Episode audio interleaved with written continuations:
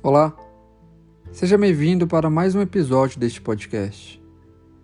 Hoje eu vou falar para você sobre a obediência. E eu? Bem, eu sou apenas mais uma voz no reino.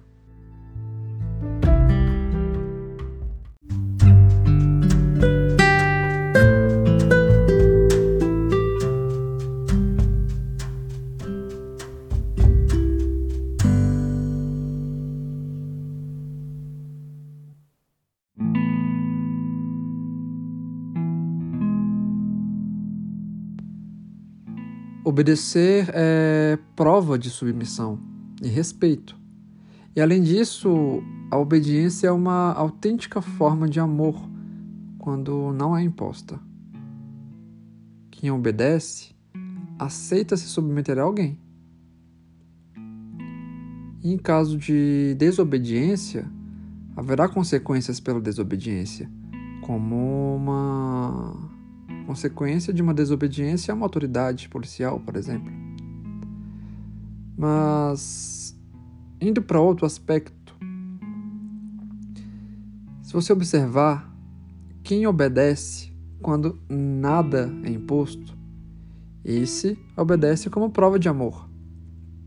Um filho, por exemplo, depois de grande, se ele ainda respeitar e obedecer ao pai, esse filho trará orgulho ao pai, porque pelas atitudes dele, ele prova ao pai que o ama. Um outro exemplo: se você diz que ama e não demonstra, logo sua afirmação é falsa e o seu comportamento denunciará a sua fala. Ou seja, o fim ele revela o começo. A atitude é o fim do começo da fala o fim testifica o que de fato é o início. Se dizia que amava no início, o fim ele demonstrará se era verdade ou não. Como você ama a Deus? Você fala ou você age? E como você ama o próximo? Você fala ou você age? Por que será que Cristo fala que conheceremos as árvores pelos frutos? Se você parar para pensar, uma árvore não pode reproduzir o que ela não é. Uma semente de laranja irá produzir uma laranjeira. E essa laranjeira irá produzir as laranjas. De fato, você mesmo mentindo não pode reproduzir o que você não é. A semente nunca vai reproduzir uma maçã se ela é uma semente de laranja. Você pode até mentir nas suas palavras dizendo que ama a Deus, mas as suas atitudes cotidianas, seu modo de tratar o próximo, seu modo de tratar sua família, o seu modo de tratar sua mulher, o seu marido, esse modo denunciarão as suas falas. Você pode até mentir nas suas palavras dizendo que ama o próximo, mas as suas atitudes denunciarão as suas falas. Ainda que você diga que ama o próximo, mas você trata-o como alguém que odeia, o modo de você tratar é o que vai revelar se foi verdade ou se foi mentira quando você disse que amava. Você pode até mentir nas suas palavras que ama sua esposa, mas as suas atitudes denunciarão se aquele amor que você dizia é verdade ou não. Se você tem atitude de fidelidade,